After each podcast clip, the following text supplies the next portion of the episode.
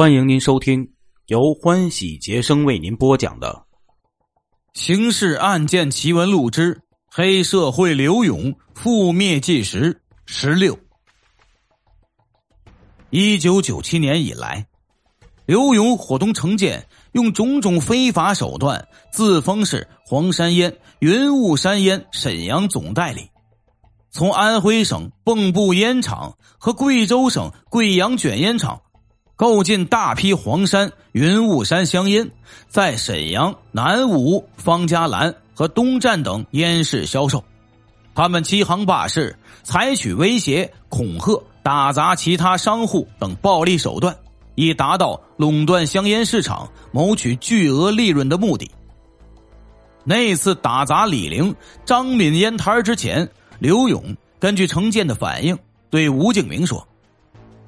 南武烟市有个女的也卖黄山烟，挡我财路。你们找两个人去吓唬吓唬她。不要误解了刘勇的本意呀，吓唬吓唬，并非只用嘴恐吓几句，而是要运用武力，连打带砸的。吴敬明问：“他的烟摊在哪儿啊？怎么认？”好认，和我们的烟摊隔一家的就是。让程建领你们去。吴敬明答应一声，马上去办。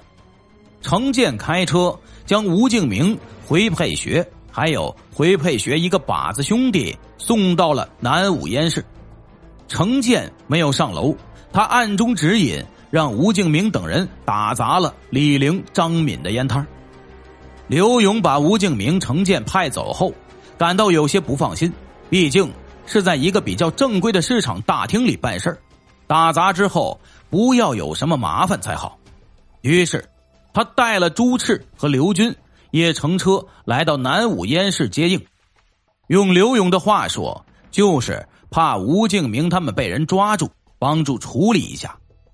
果然，当吴敬明等人被到场的警察盘查时，朱赤亮出了自己的警官证，掩护刘勇一伙逃离了作案现场。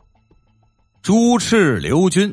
穿着国家警服，拿着人民给的薪金，却为破坏市场秩序的刘勇黑社会性质犯罪集团效劳，真是警戒败类，为虎作伥。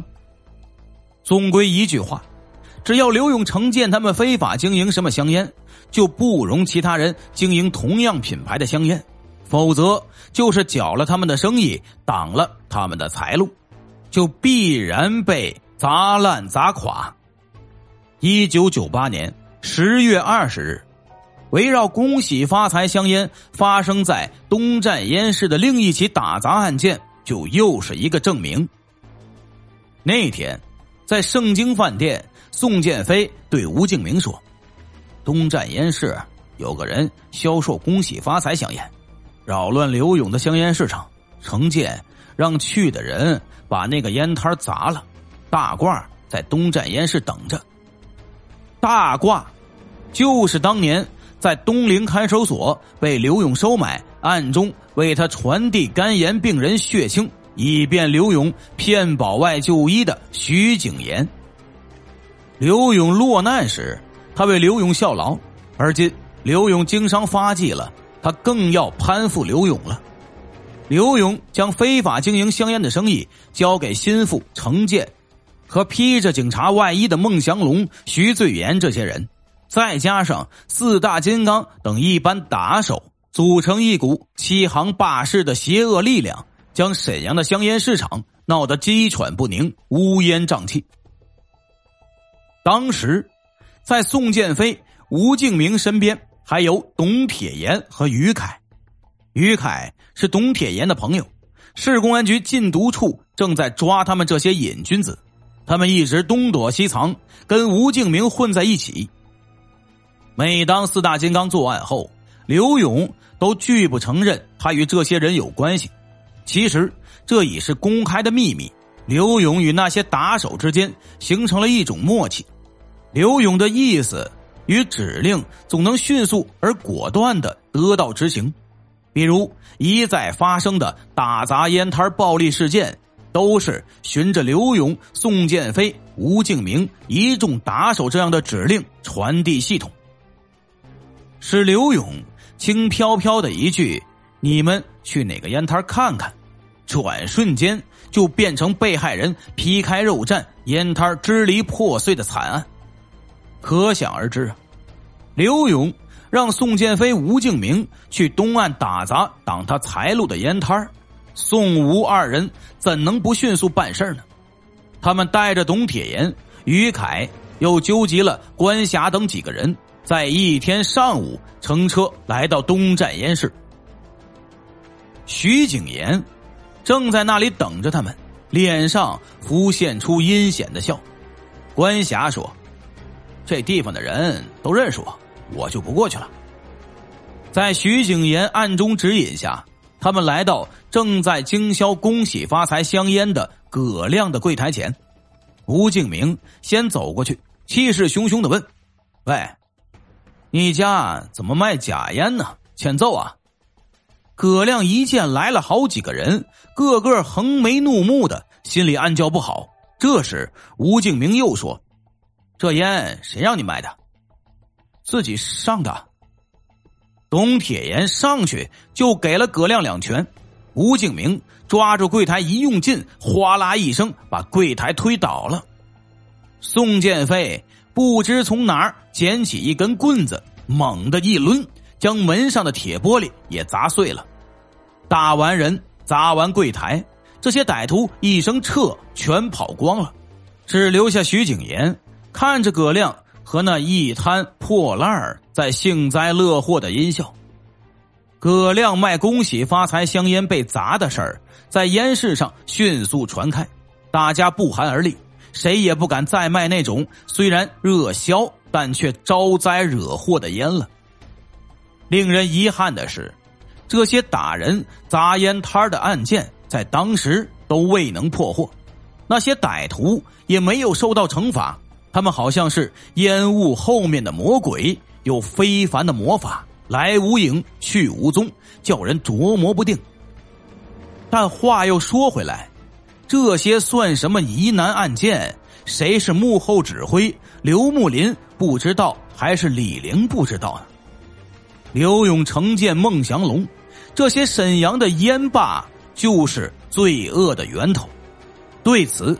广大经营香烟的商户们心知肚明，然而要告刘勇，要和刘勇作对，谁又有这个胆量呢？这些案子随着时间的流逝，渐渐被人们淡忘了。但是王永学无缘无故的被活活打死在自己的烟摊前，难道也可以不了了之吗？那是一条人命啊！其实。要侦破这起命案，有价值的线索还是有的。歹徒中的一个不是叫嚣“看谁还敢卖云雾山烟”吗？这句话非常重要，不打自招的暴露了歹徒们这次打砸的对象和目的。那么，又是谁在沈阳烟市垄断着云雾山烟的销售呢？如果以此为线索进行侦查。何愁案子不破呀？然而，在黑恶势力用金钱撑开的保护伞庇护之下，有许许多多看似容易办到的事情，实际做起来却困难多多，障碍重重。一零一五，王永学被打致死的命案也是这样的，查证艰难，破案工作进展迟缓，不仅案子没破。反倒生出许多针对被害人的流言蜚语，说什么王永学有心脏病，生活作风有问题。这些从阴沟里吹出来的邪风，把这件案子搞得扑朔迷离，真假难辨啊，使人真如置身云雾山中。只有在刘勇黑社会性质犯罪集团被彻底粉碎后的今天，王永学被打致死一案才真相大白。刘勇是杀害王永学的真正元凶。一九九九年十月的一天，刘勇和程建、马宗一起在娱乐城吃饭。席间，刘勇向程建问起香烟经营的效益情况。程建回答说：“最近香烟的销售不如以前了。”刘勇问：“为什么呢？是不是市场上除了咱们以外，还有卖云雾山烟的？这个可以查一查。程建说：“云雾山烟是刘勇、程建用非法手段从贵州某贵阳卷烟厂购进并经销的一个主要品种。他们自封是云雾山香烟沈阳总代理，在几大烟市批发销售。”刘勇深因对香烟市场控制与垄断的重要性，如果发现有扰他生意、挡他财路的，就派人去砸，绝不手软。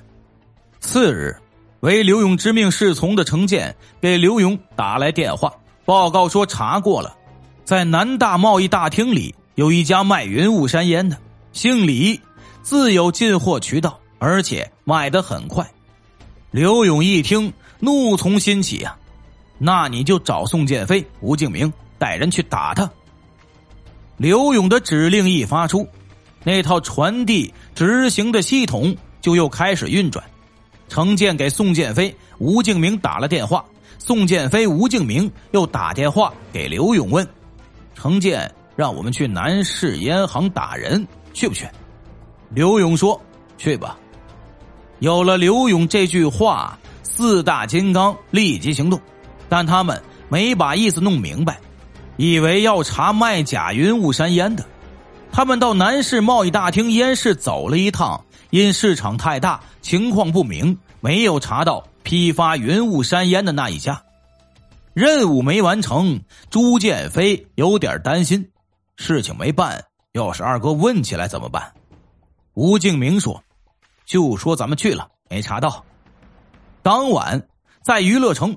宋建飞把没查到卖假云雾山烟的事儿向刘勇讲了。刘勇说：“这事儿你们和程建说吧。”晚上，程建来了，和宋建飞、吴敬明等人研究起来。程建说：“找不到，就把卖云雾山烟的揍一顿，多带几个人去。”听众朋友，今天的故事就为您播讲到这里了，感谢您的收听。